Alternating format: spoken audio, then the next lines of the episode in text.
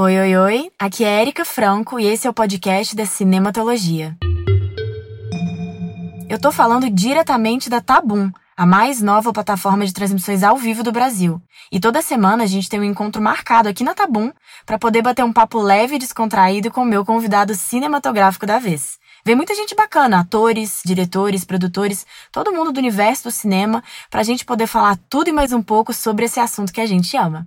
E olha, você é minha convidada e meu convidado especial, viu? Vem participar ao vivo com a gente, deixar sua pergunta pro estagiário e vamos construir junto esse programa que já é muito especial.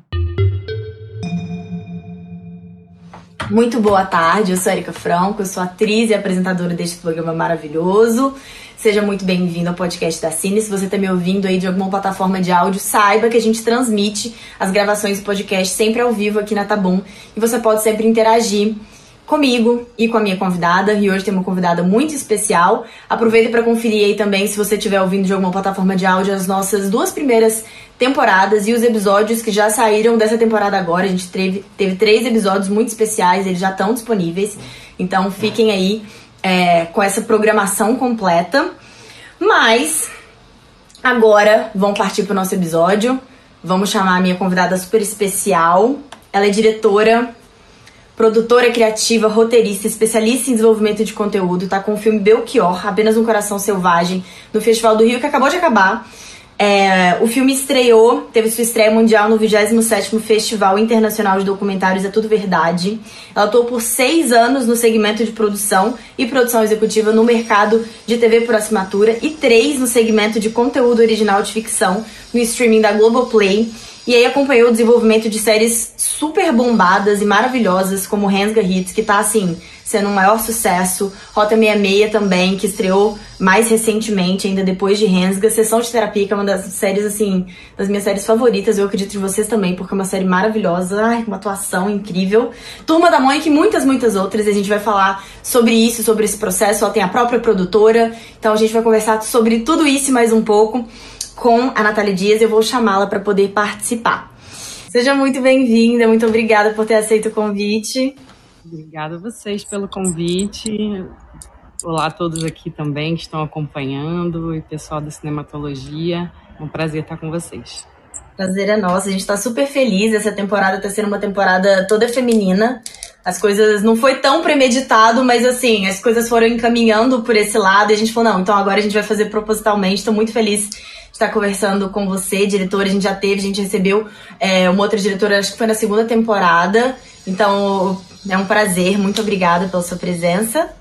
E vamos lá, Natália, eu gosto sempre de começar todo todo programa, qualquer live ou entrevista que a gente vai fazer aqui, com uma pergunta que é, eu acho que para todo mundo que, que gosta desse meio, que, ou que trabalha, simpatizante, é muito significativa e muito curiosa. Eu sou muito curiosa, então queria começar por esse caminho, que é como que você veio parar aqui. Você é formada em marketing e assim, você sempre teve paixão por cinema ou isso foi uma coisa que você foi desenvolvendo mais ao longo da vida adulta, é, da sua formação, mas quando esse link se formou, quando começou esse interesse é, e quando que você decidiu realmente entrar pro audiovisual e falar, não, eu vou seguir por ali porque isso me interessa muito. É, quando, quando não deu pra fugir, né? Porque é, é, um pouco isso. Tem uma hora que a gente não consegue mais falar que, que não é por esse caminho e aí tem que ir. Como foi isso pra você? Exatamente. Curioso você falar isso quando você fala, é isso, vamos, né? Estamos aqui com o bichinho corroendo há muito tempo, né? Sou uma a cinéfila assim há muito desde adolescente, mas também fui assim educada na frente da televisão, apaixonada por novelas, não tenho o menor pudor em falar isso. Eu assisti tudo e vi tudo, era fascinada por todas as novelas. E quando eu entro na faculdade de marketing, é, é um processo longo, porque sempre tinha algo meio de criação me puxando, mas ali tinha um medo, vai, não vai, vai ou não é, ou não é. Eu queria fazer moda. Eu sofri um acidente quando eu era muito nova e aí eu tive que dar uma parada naquele intervalo ali de segundo ano, faculdade. E aí comecei a fazer marketing, que era o que dava para fazer mais perto de casa. Minha família toda da Baixada Fluminense morava lá na época. Então fui fazendo marketing, mas com plano de que depois eu vou fazer alguma coisa que aí volte para esse lado, para esse lado do criativo. E uhum. fui fazer marketing depois continuar minha faculdade de marketing na Universidade da Cidade, extinta, onde tinha um bacharel de teatro maravilhoso. Bacharel, era bacharel? Era bacharel, era que era ali em Ipanema, e eu fiquei encantada por aquele curso, só que eu falei, não, agora eu tenho que terminar aqui o marketing, mas vou lá assistir umas aulas de ouvinte. Então eu ia na maior cara de pau mesmo, ouvi aula de ouvinte, fiquei amiga do, do, do pessoal uh, do curso de, de teatro, e comecei a trocar muito com eles. E comecei a fazer alguns cursos livres.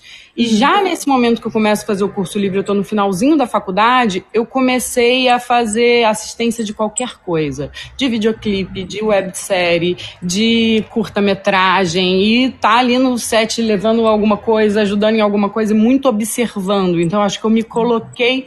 É, em prática já logo, assim, eu acho que eu tenho esse perfil, né, eu tenho Urano no ascendente, que é uma coisa que é Sagitário, então eu quero fazer tudo muito rápido e na velocidade. Eu tenho essa, essa, essa coisa de urgência, sim, né? da urgência. Então, botar a mão na massa para mim foi muito bom, em paralelo com vários cursos livres que eu fui fazendo, aprendendo, errando e trocando, que eu acho que é o mais importante dessa nossa profissão, né? Poder aprender com o outro, poder ouvir, é, ter a escuta aberta, observar como alguém faz algo, se, se isso te serve ou se não te serve.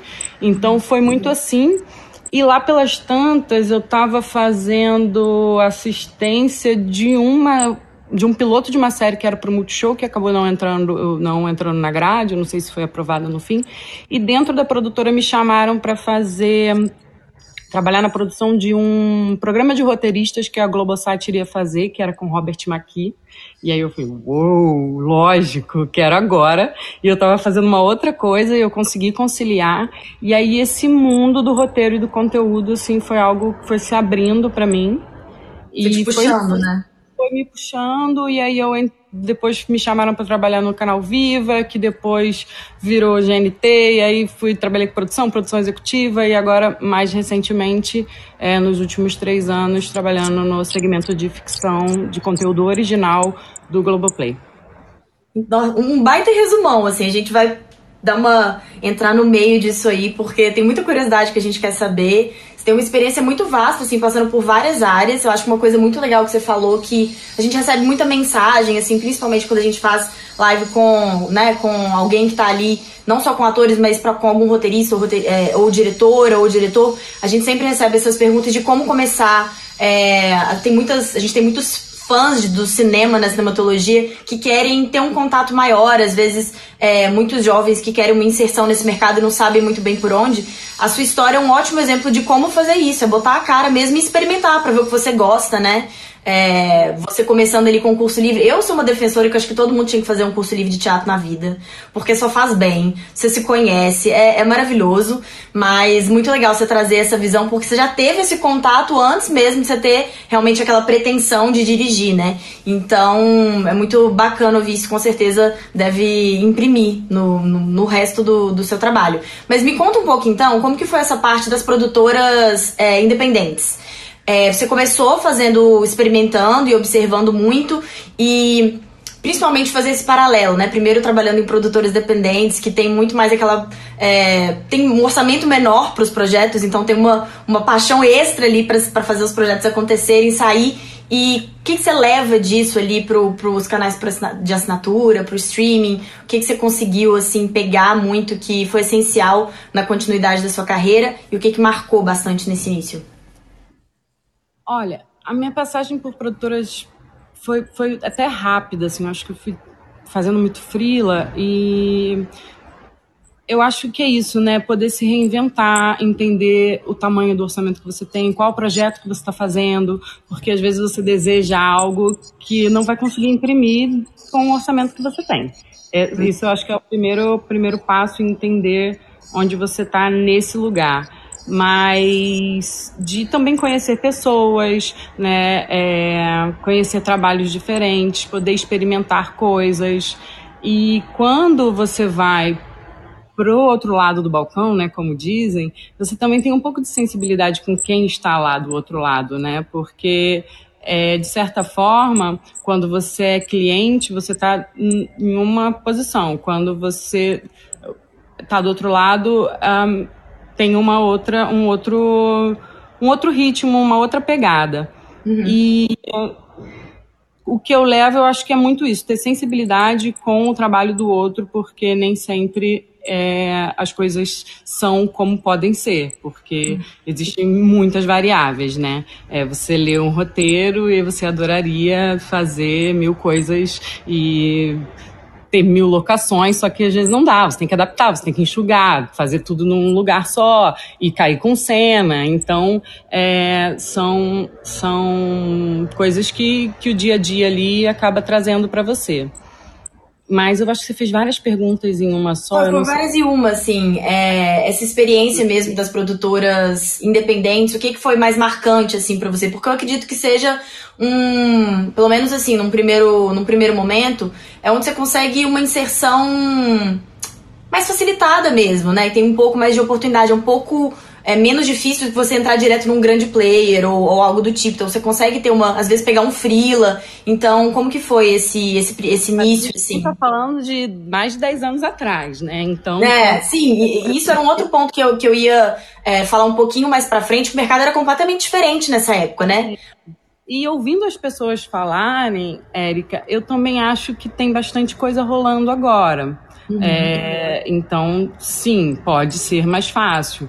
Mas também tem que entender, você tem que entender para onde você tá, entender que você pode ser flexível também. Eu sempre quis dirigir, mas eu não ia começar dirigindo. Eu não ia Já começar... tinha isso na cabeça. Eu não ia, eu lembro que eu sempre fui louca pelo Caçavetes. Eu, assim, e aí é isso, né? Quem são os diretores que você admira? Qual o trabalho que você admira? O que que você tem que precisar assistir, olhar, ler? Então, esse era o meu trabalho individual. Dentro das produtoras, eu fazia assistência de produção. E tudo bem, é um longo percurso. E você aprende muito com isso. Eu acho que é também você se colocar como um aprendiz, sabe? Eu acho que isso ajuda um pouco. E aí, no seu trabalho individual, individual, você, na sua casa, ou nos cursos que você está fazendo fora dali, é a sua busca, é a sua busca pessoal, é a sua busca autoral, digamos assim, né? Então, de certa forma, eu consegui também fazer isso estando dentro de um player. Porque uhum. quando eu vou para os canais é, da extinta Globosat, meu trabalho também era muito próximo com produtoras, porque eu recebia os projetos, eu fazia o primeiro filtro ali, não no, no Viva também, mas no Viva eu produzia os eventos, as releituras dos grandes clássicos, assim, é, Globo de Ouro, TV Mulher, é, esses eventos maiores, o, teve Sai de Baixo também, que foi a primeira, primeira obra que eu fui fazer lá. Eu fiz assistência de edição. Gente. E Mega quando divertido, eu... né? Um, um trabalho. E a primeira pessoa que eu fui, entre... fui participar da entrevista era o Manuel Carlos eu quase morri do coração, sabe? Teve Marília Pera, que eu fui segurando uma, uma rosa, uma, uma orquídea para ela, que eu falei, gente, eu preciso falar nada, só entregar isso para ela, sabe? Para mim, ouvir aquela pessoa falar era algo, e, e, é, e não vai deixar de ser algo muito importante. Então, é, e como eu, quando vou para o mercado do, de TV paga e, e fico nesse contato mais próximo com as produtoras, é uma relação muito fluida também, né? Então eu acho que que isso me ajudou bastante. E ler muita coisa, você tem que ler muitos projetos, avaliar muitos projetos. Então é também ter um, uma coisa separada, assim, porque às vezes o projeto é, é, muito bacana, cara, que projeto bonito, como isso é, daria certo, mas você, o seu o perfil editorial do lugar que você trabalha não cabe aquilo. Uhum. Não é para ali. Então não é para ali. Então essa troca também de como você vai dar esse feedback, como você retorna isso para para a pessoa que está lá do outro lado, que é o projeto da vida dela. Porque, né, quando a gente inicia o processo do Belchior e batemos no primeiro player e não rolou, e no segundo rolou, é, é muito isso também, é se colocar nesse lugar. Era o projeto da minha vida, é o projeto da minha vida até agora, né? Você é, você sabe isso, né? Autoral. Então, ter esse termômetro, eu acho que, que ajuda também na troca. Entendi. Então, já que a gente entrou aí para esse caminho, eu vou chegar agora já no Belchior, mas antes eu queria passar pela sua produtora. Nesse processo, em que momento você fala, não, eu preciso. Porque assim, é muito interessante ouvir você falando, porque desde o início você já tem. Você falou, né, que sempre foi uma coisa da produção criativa. Você sempre quis criar, sempre teve esse fio, e isso realmente dá pra ver que no seu caminho é muito nítido, até pela forma que você fala, como você conduziu. Então você já sabia isso. Eu acredito que a produtora deve ter vindo de uma maneira muito natural, mas é uma baita decisão. Então, assim, com essa experiência toda, com essa bagagem do mercado mesmo, porque eu acredito que pela sua história, você tem um conhecimento de mercado é, muito significativo, assim, muito abrangente de vários lados, isso é muito rico. Então, em que momento você falou, não, pra, vai, vai é importante é, eu criar minha produtora? Como foi esse processo? E depois chegando na criação do Belchior, em que momento você decidiu realmente dar. É, quando começou a criação dessa obra, que muitas vezes começa 10 anos antes, então como que começou essa sementinha aí a brotar? Então, vou responder primeiro sobre a produtora. Tá bom. É, são muitas perguntas aí só pra me organizar. Não, e eu vou empolgando, porque eu vou lembrando de uma coisa e de outra, eu fico empolgada. Você me desculpa que eu vou empolgando, vou juntando uma coisa na outra. Imagina. Então, você acho que você conseguiu ler o meu perfil bem rapidamente, assim, de ser uma pessoa que gosta de fazer as coisas acontecerem. E também eu tenho o meu desejo e aí é o compromisso comigo mesmo de fazer coisas que me toquem profundamente, assim. Então eu já tinha o desejo de ter uma produtora, eu iniciei esse processo com duas amigas há um tempo atrás. E lá pelas tantas, quando entrei para a TV Paga, acabou não conseguindo conciliar. E a gente tinha o desejo de fazer algo que eram três frentes, que era uma cantora, uma atriz e eu é, nesse lado mais criativo de criação de projetos. Então a gente tinha o desejo também de cada girada de projeto da produtora prevalecer, né, ali a área de uma delas. Então, era algo que a gente estava trabalhando com muito cuidado, por sermos amigas também, para que isso não atrapalhasse a nossa relação, mas acabou que a gente foi deixando esfriar, porque cada uma se envolveu em, no, em projetos distintos, e lá pelas tantas a gente conversou, olha, não é, né, não é agora, não é a hora. E aí, quando um, é, a gente né, começa a, a, a captar o Belchior já nessa, nesse momento da aprovação. E para é, você hoje você dirigir um filme, assinar como como direção, você tem algumas burocracias. Então a lírica surge como uma burocracia nesse uhum. momento, vamos dizer assim, mas ela surge com um desejo bem amplo, porque ela tem um nome que já quer dizer muita coisa, né? Que ela é lírica para mim, tipo, representa tudo que eu tenho desejo de realizar ainda na minha vida, que não é só com cinema, não é só com séries, eu quero poder produzir eventos culturais de uma forma mais ampla também. Então, ela surge com esse propósito, né? Então, e é uma responsabilidade danada, mas ela tá um bebezinho. Ela é um bebezinho, assim, de, nem desmamou ainda. Tá só uhum. começando. Que bom. Então, espero que a gente volte aqui muitas vezes para poder falar sobre novos projetos da Lírica. Mas então, vamos falar um pouquinho é, de Bel por que o Belchior?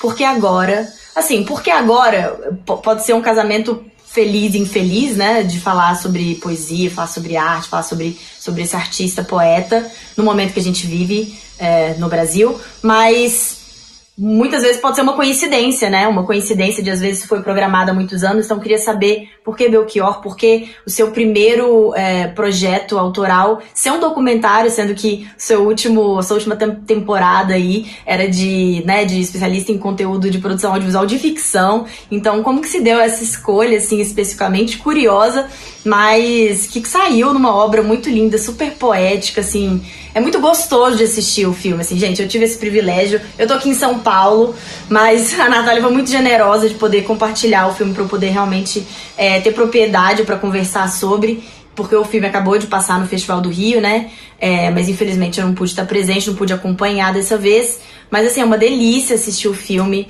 É um.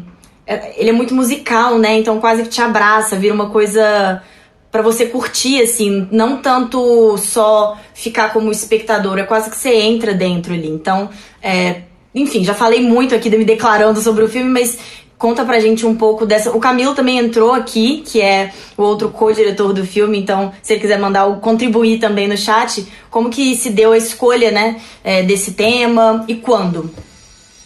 É, como, né, vou tentar falar um pouquinho do, do meu chamado e falar do nosso encontro nesse lugar e falar também muitas coisas que a gente conversa como dupla, né, nessa criação. É, a palavra é um lugar é, que me toca há muito tempo, assim, é, poesia e musicalidade, música. Curioso, eu encontrei um amigo esses dias que lá na época do teatro, do pessoal do, da faculdade de teatro que eu fazia marketing e eu já experimentava ali filmar algumas coisas, eu ah, fiquei muito curiosa com uma brincadeira que o pessoal fazia, que um amigo específico fazia, que chamava Caixa de Palavras, que era uma caixa de construir poesia. E aí eu fiz um, uma coisa meio vídeo arte, meio maluca, meio experimentação mesmo, algo bem experimental, que era essa caixa de palavras que, transform, que virava várias poesias. Então, esse lugar é um lugar que me toca particularmente já há muito tempo. É, o Belchior era um interesse em comum que eu e o Camilo dividíamos, e não é agora, ele não surge agora exatamente, né? O lançamento dele é agora, mas é um filme que o desejo de fazer esse filme e o começo da feitura desse filme é há seis anos atrás. Então, nesse interesse em comum meu e do Camelo, havia muita troca de figurinhas sobre as músicas, sobre o que aquilo estava querendo dizer, como era curioso os muros estarem pedindo volta a Belchior no momento que o Brasil estava ali tomando uma chacoalhada.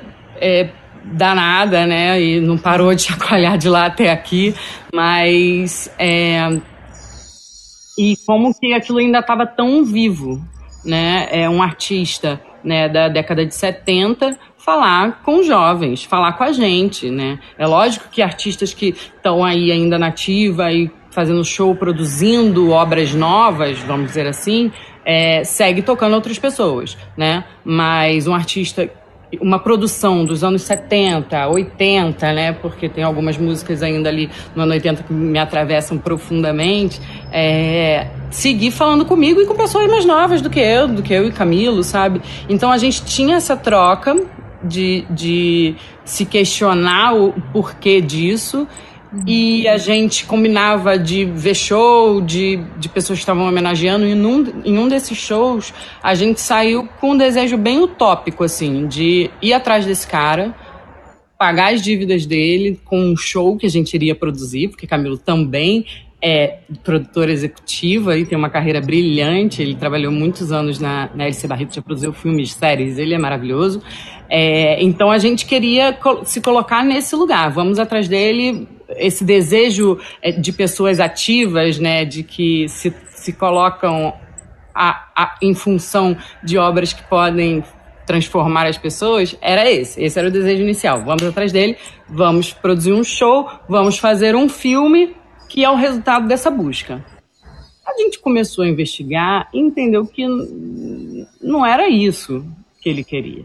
Exatamente. E nem isso também que movia a gente, porque o que movia a gente era a força dessa poesia e dessa palavra. Então a gente focou nisso, na força dessa poesia e de tentar entender o que tudo aquilo representava pra gente e pro, ao nosso entorno, né? Porque a gente via isso atravessando outras pessoas também.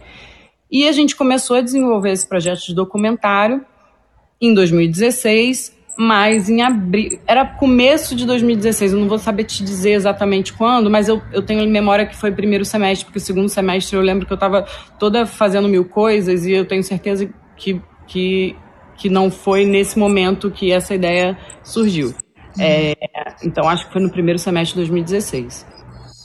É, e aí, nesse meio, e aí escreve, pode ser isso, pode ser aquilo, vamos fazer assim, vamos fazer essa aula. Eu lembro de um dia, eu cheguei na casa do Camilo e a gente falou, isso, isso, não, vamos aqui, é isso, é, é a poesia, é esse lugar que a gente vai, vai explorar e é por aí que a gente vai descobrir e revelar mais coisas sobre esse grande artista e também sobre esse personagem, né? Porque uhum. ele é um grande personagem da música popular brasileira, né?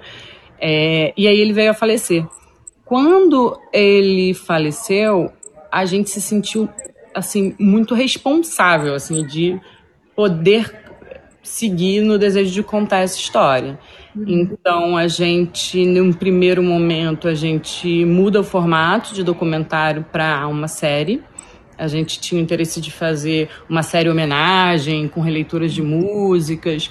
É, e aí apresentamos para um primeiro player que não deu muito certo. A gente foi com esse mesmo projeto para um outro player que disse que não se interessava nesse formato, mas se interessava num formato single. Uhum. E aí a gente trabalhou para transformar isso. Eu acho que a gente já tinha uma pesquisa e um, um mergulho muito profundo na obra do Belchior. Então, quando isso acontece e ele veio a falecer e o interesse das pessoas eventualmente aumentou, a gente já estava um pouco um, alguns passos à frente. Eu lembro que a gente tinha contactado, já tínhamos contactado as últimas pessoas que entrevistaram ele já tínhamos disparado, disparado muitos e-mails, já estávamos em contato com algumas pessoas por telefone. Então a gente já estava alguns passos ali, com alguns passos adiantados. E aí a gente faz essa. essa a gente volta para o formato documental.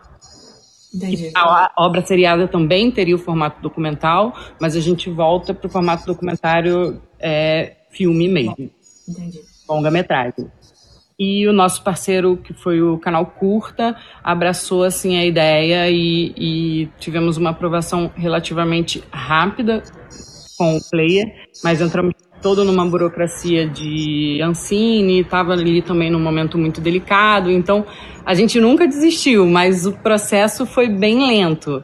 E uhum. aí demorou bastante para a gente conseguir é, viabilizar através do, do edital que a gente estava inscrito. E quando a gente começa a, a, a realmente mergulhar num processo de montagem, de mont iria começar a mergulhar no processo de montagem, já tínhamos feito toda uma incursão ao Ceará, encontrado as pessoas, né, que conviveram com Belchior, falado com os filhos que foram grandes parceiros nossos, assim, Mikael e Camila estiveram do nosso lado o tempo inteiro é, ouvindo a gente tudo pela, pelo Zoom, né? Mas aí é verdade. Nossa, vocês fizeram esse processo todo à distância, né? Desculpa te interromper. Porque isso também. No, meu Deus, é verdade. E no meio dessa loucura, né? Que a gente, né? Desse, desse, desse momento bem instável e difícil que a gente estava passando. Nossa, realmente. Se quiser comentar um pouquinho sobre isso. Você... O nosso primeira, primeiro ciclo de, de montagem estava é, marcado para março, quando a pandemia explodiu, né? E a gente não parou. Não, pensamos primeiro, como a gente vai fazer isso? Vamos ficar todos juntos? Vamos fazer remoto? Vamos. E o que a gente tinha também é, temos muito, muitos parceiros, né? Esse filme não faz um filme sozinho e esse filme, assim, ele tem parceiros maravilhosos. Antes de tudo isso que eu te falei, a gente convida o Paulo Henrique Fontinelli para ser o montador, ser o roteirista, a gente convida ele para fazer o roteiro com a gente. E lá atrás ele fala que vocês já têm o filme. Não quero, se vocês quiserem que eu seja o montador, eu vou ser. Mas ele foi o roteirista junto com a gente, ele é extremamente importante nesse processo. Então ele monta o filme, ele assina a montagem do filme e o roteiro com a gente. E o Paulo muito, né, uma pessoa que já tinha alguns filmes, já tem alguns filmes no seu currículo, muito aberto a, a trocar com a gente a partir do nosso processo, né? A gente assistia muito filme, a gente lia as obras do Belchior, lia a, a, as poesias do Belchior, tese de mestrado, doutorado que existem sobre ele, porque a gente mergulhou, nosso mergulho foi bem profundo, então a gente tinha uma troca ali, no primeiro momento eu e Camilo, e depois chega o Paulo e também uma grande pesquisadora maravilhosa que é a Isabela Mota, uma pessoa muito importante também nesse processo. Todas as pessoas são muito importantes, só como eu estou contando para você meio numa ordem cronológica, uhum. é, ela chega também nesse momento e a gente mergulha nessas imagens, cada um na sua casa. Eu fiz na minha casa um painel de um painel mesmo onde alguns pilares desse personagem eram importantes. Camilo replica e a gente replica as duas paredes são iguais na minha casa, na Mentira, casa. Mentira, gente, muito conectadas. Entende, tudo zoom. A gente entende quais canções estariam em cada um desses pilares. É, eu tenho lá da minha época lá de assistente de produção do Viva, onde eu decupava, eu fazia um programa que se chamava Reviva, que eu tinha que decupar todas as entrevistas. Então eu tenho um hábito de decupar. Então eu decupei todas as entrevistas do, do, do Belchior, e aí eu e Camilo a gente ia identificando dentro dessas entrevistas coloridinho, assim, a gente deu cor para cada uma dessas personas e desses pilares, o que é, linkava com esses pilares que a gente meio pré-definiu. É lógico que tudo isso no processo de montagem e de aprofundamento, isso anda, isso muda, isso uhum. é, mas a gente, eu acho que a gente conseguiu ali é, ter um, um arco de, de onde partimos e para onde nós estávamos indo. E tudo isso pela Zoom. E aí a gente mandava isso pro Paulo, a gente se encontrava de manhã, eu e Camilo, se eu não me engano, aí tinha mais um, um, um outro, um outro tempo à tarde, depois o Paulo entrava, a gente também mandava para ele por e-mail, e ele de, montava, colocava na timeline, mandava pra gente, a gente mandava observação, e foi essa loucura. Doideira. Até quando a gente começa a, a, a vacinar, já tem a segunda dose, foi, foi na segunda dose que a gente teve a oportunidade de gravar com o Silvério, filmar com o Silvério, né? Que também era algo muito, sempre, algo muito importante para a gente era conseguir fazer, com, evidenciar a palavra e a poesia do Belchior. Então a gente quis descolar a palavra da canção. Uhum. E fazer ela sozinha para colocar foco nela mesmo, chamar. Às vezes a gente ouve música e ouve, ouve, ouve, ouve, ouve, ouve, canta errado ou não entende exatamente o que o que está dizendo ali e a gente acreditava que esse descolamento iria proporcionar ali um entendimento maior daquela poesia. Uhum, é importante. Um grande poeta, né? É, e nesse momento, por exemplo, do, do Silvério, ele estava filmando, filmando uma série, a gente tinha pouquíssimo tempo com ele, é, e foi. Conseguimos realizar, mas aí volta lá tudo que a gente estava falando lá no começo, né? Como essa de estar em produtora, depois estar no play, de entender que às vezes o seu sonho utópico não vai poder ser realizado daquela forma, mas a gente conseguiu realizar com, assim, muito próximo dos nossos desejos, assim, né? Nesse momento entra no time a maravilhosa Milena Seta, que é uma diretora de fotografia incrível. Ela é desse tamaninho, é pequenininha, mas ela é gigante, assim, de, e muito disposta a, a fazer com que o nosso sonho virasse realidade ali, porque a gente tinha um desejo inicial de ter um filme em movimento, né? Ter um filme né, que está na estrada, assim como o Belchior teve esse percurso. Tínhamos limitações de orçamento, mas conseguimos decupando muito, muitas reuniões por Zoom também, é, decupando, decupando, decupando, decupando, decupando, uma equipe de produção maravilhosa, liderada pelo Renato, pela Bila, que foi atrás de locações e achou tudo, e a gente decupava e vai visitar a locação, a luz era uma luz natural, e vamos estar nesses lugares, no horário que essas luzes é, estão acontecendo, porque tínhamos, afinal de contas, apenas dois dias com Silvero. É, e foi isso, foi, eu acho que também a força da obra do Belchior tocando todas as pessoas envolvidas nesse processo, nesse projeto, fez com que ele ficasse desse tamanho, porque hoje a gente olha para o filme e a reação das pessoas que assistem o filme, o filme as, as plateias lotadas, a gente apresentou o filme duas vezes já em praça pública. Eu ia falar isso, de Ouro Preto, eu sou de BH, ai... Ah, que legal! Sim. Em BH, eu não sei nem quantas pessoas tinham, mas eu acho que umas 400 talvez. E a plateia gritar quando acabar, bater palma, cantar. É, eu contei uma coisa pro Camilo que infelizmente ele não conseguiu ir a BH, que ele estava num festival fora. E aí ele, como foi? Eu falei, vou te fazer um resumo. Eu estava sentada, eu observando o filme, mas observando muito, foi numa praça e tinha um grupinho de adolescentes fumando cigarro, vindo, conversando, e a menina do grupo segurou os meninos porque o Belchior estava falando alguma coisa sobre rebeldia, bem nesse momento. E eles aí os meninos prestaram atenção e começaram a assistir os três e eles ficaram até o final, assim, em pé, assistindo o filme.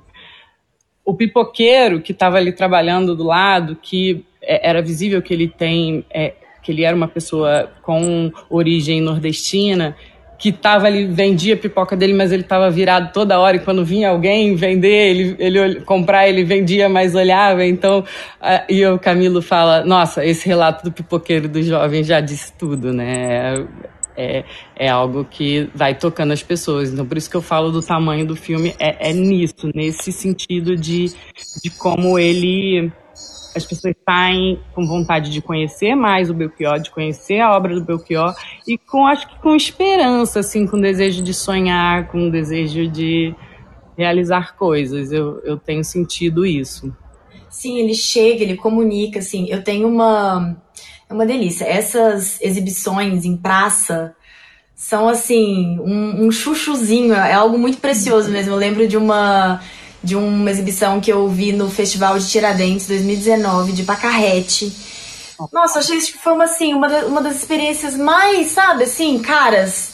Porque, assim, a praça lotada, todo mundo assistindo aquele filme lindo. Então, assim, essas exibições eu imagino, assim, que para vocês, enquanto realizadores, deve ser, assim, realmente muito especial. Porque você consegue ver, às vezes, são pessoas que não, não, não olham às vezes tanto para o cinema, muitas vezes por falta de costume ou de oportunidade, e que quando esse encontro acontece, você vê que as pessoas saem transformadas. E é um filme que chega mesmo. Então, essa coisa que você falou muito de evidenciar a palavra é muito nítido, porque acho que os momentos que eu mais fiquei assim que ficaram comigo depois do filme foram os momentos em que ele tá falando alguma coisa, numa entrevista, ele fala coisas assim, então, e ele é tão carismático, além de ser genial, ele é carismático, ele é engraçado. Sabe aquela pessoa que tem uma luz, né? Óbvio que você sabe.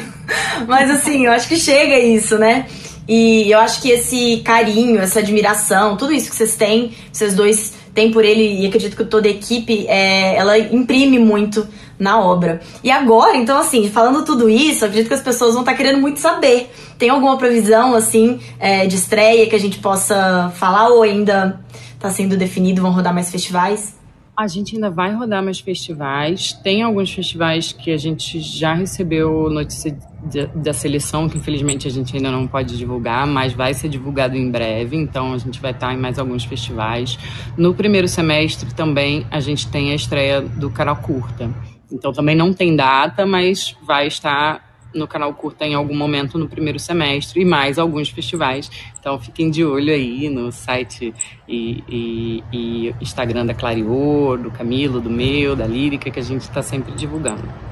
Com certeza. Então, assim que sair, a gente também vai divulgando por aqui, vocês mandam pra gente, porque esse filme tá muito lindo, tem que todo mundo ver mesmo. Então, pra gente dar uma amarrada, assim, né, é, nesse, nesse, nesse ponto, vamos partir agora pro, pro. Eu queria falar um pouquinho dessas últimas produções que você trabalhou nesses últimos três anos, que estão estreando agora, né, que eu acredito ali que você tenha participado da criação e né? E, e agora estreando, já tem um tempo, mas o público está recebendo agora. E são muitas, né? Então a gente está tendo uma leva aí muito significativa de produções é, com gêneros diferentes. É, queria também saber a sua visão sobre isso.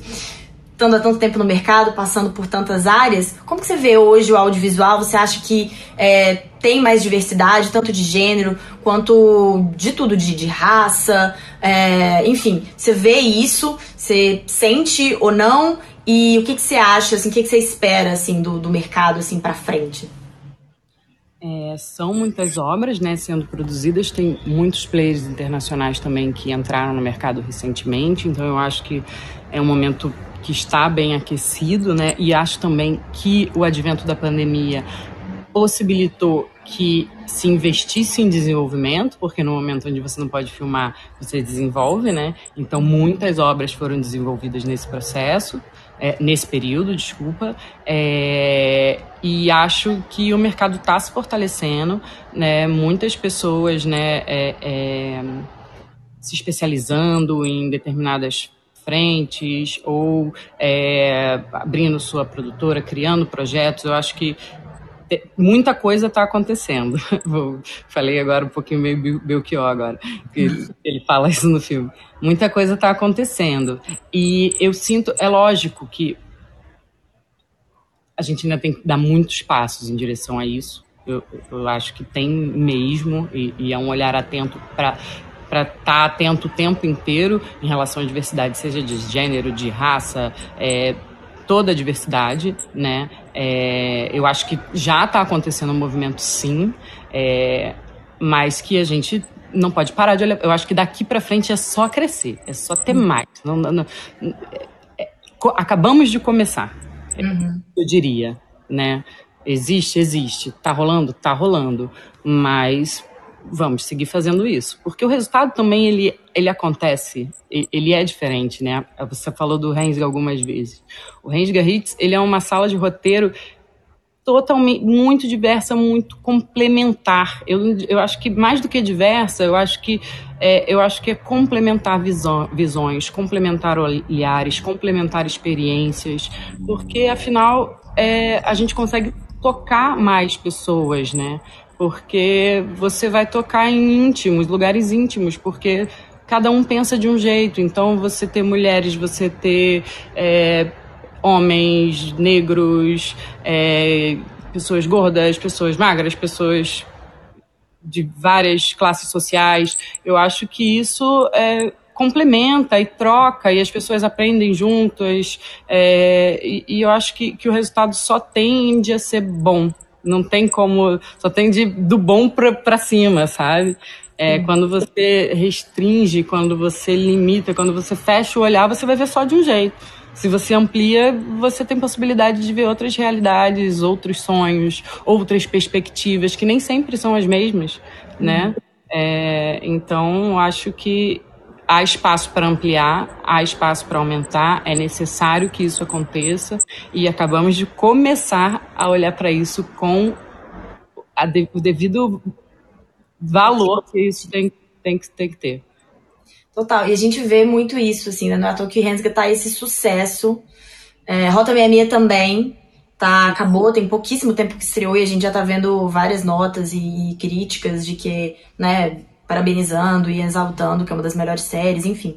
Então assistam também, aproveitem aí essas indicações. A gente conversou com a Lorena também, tem um pouco tempo, Lorena Comparato. A gente fez uma live sobre principalmente sobre Rensga, mas sobre outros trabalhos também. Então a gente conversou um pouquinho sobre isso. Tá no nosso Instagram também para quem quiser ver.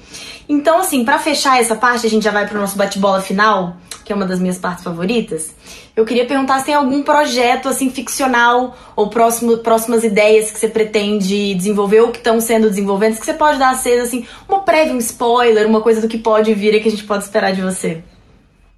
Olha, eu estou trabalhando hoje no desenvolvimento de um podcast, mas é muito recente, assim, então é uma ideia. Ainda está no campo da. Não no campo da ideia, porque ele já está mais consolidado, mas eu não tenho nenhuma parceria fechada ainda, então. E é documental, é, não, é, não é ficcional.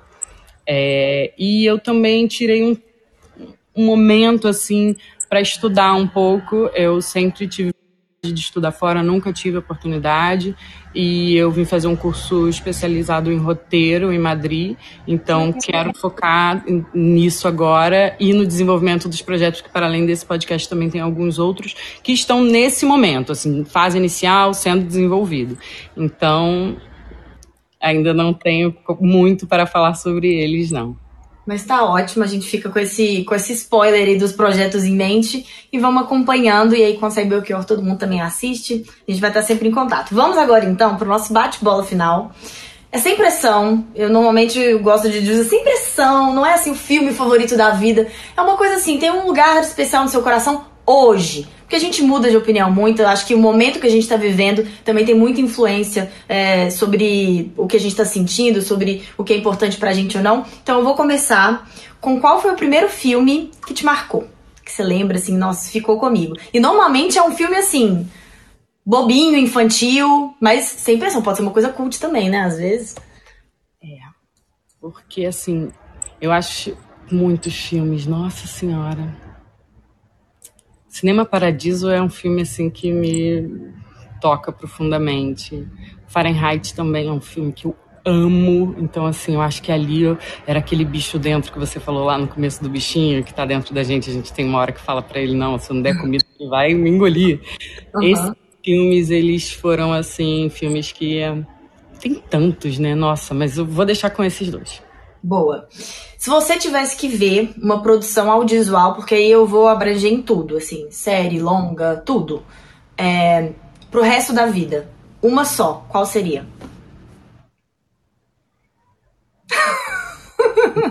Que difícil. Hoje. Tem hoje. uma coisa que eu sempre. Eu vou falar então de uma coisa que sempre acontece. Se eu tiver zapeando e tiver passando saneamento básico, eu vou assistir. E se estiver passando Mad Men, eu vou assistir. Então, eu, não adianta. Se eu estiver zapeando, eu vou parar e vou assistir até o fim. Então, eu vou também nesse por aí. Tá, ótimo. E eu adoro fazer isso. Tem Aí gente que detesta pegar filme no meio, eu adoro. Assim, filme que eu já vi, né? Pegar o filme no meio, eu acho isso muito gostoso, assim. Isso é coisa de. que tá acontecendo no, no andar de baixo, fiquei vendo Mad Men que eu já tinha visto uh, o episódio, vendo, eu falei, gente, o pessoal tá, mas deixa eu lá. Isso é maravilhoso. Eu adoro. É bom saber que eu não sou, que eu não sou doida sozinha. Então vamos lá. Um outro, um filme que você gostaria de ter feito, que você gostaria de ter. Aí, como, como a gente tem ali, né? Você tem várias experiências em várias áreas, não necessariamente como diretor, mas um filme você fala, gente, esse filme eu queria ter participado da produção, eu queria ter feito esse filme. Ai, nossa, que pergunta. Essa é bem difícil, hein? Porque a gente quer tantos. Você falou do Pacarrete, eu acho o Pacarrete lindo. É... Ai, mas o que. Midnight Cowboys, eu acho sensacional. Acho esse filme. Deve ter sido muito difícil, deve ter sido muito curioso ver todo aquilo acontecendo também. Ai, não sei. Nossa, muitos, não sei. Foi- eu tô falando o que tá vindo na minha cabeça. Não, tá ótimo, é isso. A gente já tem vários aqui. Então, olha, vocês aproveitem essas dicas, hein? Então vamos lá. Um filme nacional, essa é muito difícil. As próximas são bem difíceis, mas tudo bem. Um filme nacional que tem um lugar bem especial no seu coração. Não vale Belchior. Tá. Nossa, tem muitos. Central do Brasil tem um lugar muito especial, né? Eu acho que. É um soco, né? Um... Ah, mas eu, já que algumas pessoas vão pegar como dica, eu acho que o Deserto Particular do Ali Muritiba, que é um filme tão bonito, tão bonito, tão atual, tão sensível, eu vou deixar ele no lugar de dica. Boa. Arrasou. Ah, eu amo, eu amo Ali. Ali, venha. Você tá convidado. Vamos lá. É, uma diretora ou diretor que você indicaria pra galera que você gosta? Cara, o Cassavetes, ele me toca profundamente. Eu acho que é, é, é, é bom olhar o, o cinema dele, porque tem um, tem um quê de artesanal também, sabe? Que, que me toca profundamente e que eu acho muito bonito. E valorizo o ator também, que eu acho incrível. Diretora. Ó, eu aí, minha cabeça me, me deu branco agora de alguma diretora. Mas é sempre assim. É, Tá ótimo, essa indicação tá ótima. Se você ótimo. lembrar de alguma, pode falar. É, e agora, pra terminar, infelizmente, uma indicação do momento. Uma dica, assim, de alguma coisa que você viu recentemente ou tá vendo, quer indicar pra galera. Óbvio que o Belchior quando sair, mas uma outra. Ah, eu acho que o Rota 66 ele é uma série, ela é uma série que precisa ser vista assim urgentemente para entender também que isso aconteceu há tanto tempo atrás e segue sendo sendo segue acontecendo, então isso né, coloca na gente também um senso de urgência de transformar e mudar as coisas, assim. Eu acho que deixo essa dica de cinema. Olha, tanta coisa. Pacarrete que você falou, eu acho belíssimo esse filme, lindo. Mas a gente já falou. Mas o que de recente que eu vi? Ah, tem aquela série é, A Oferta, que é sobre os bastidores do Poderoso Chefão, da criação do filme. É muito Indicaram essa legal para quem gosta de, de, de cinema. Ela é muito boa. É isso. Acho que É isso. Vai ter mais coisa, mas eu não vou lembrar agora, porque minha memória é fraca, tô com o fuso horário todo trocado, tô tudo errado também. Nossa, e, e, assim, mais uma vez, obrigada por ter aceito, né? Assim, eu sei que tá uma loucura. Eu também tô na loucura, que eu acabei de mudar, eu mudei esse final de semana, eu também tô ficando doida. Mas acho, assim, eu não podia perder a oportunidade de te receber, de poder conversar com você. Foi uma delícia, muito obrigada. Adorei, ficaria horas e horas aqui conversando mais. Mas é isso, a gente tá chegando ao fim do nosso episódio. Queria te agradecer, Natália, muito obrigada. E é isso. Até logo, gente. Muito obrigada, foi um prazer. Gente, então a gente está chegando ao fim aqui do quarto episódio da terceira temporada do podcast da Cinematologia, sempre ao vivo na Tabum. Fica de olho na nossa programação, no nosso Instagram, para poder saber quem vai ser o convidado, convidada da vez, quando e dia e horário certinho. E semana que vem a gente já está de volta, então fiquem de olho. Então é isso, pessoal. Muito obrigada pela sua escutativa e participação. Chegamos ao fim desse episódio, mas eu te espero na próxima semana aqui na Tabum. Eu sou a Erika Franco, um beijo e muito obrigada.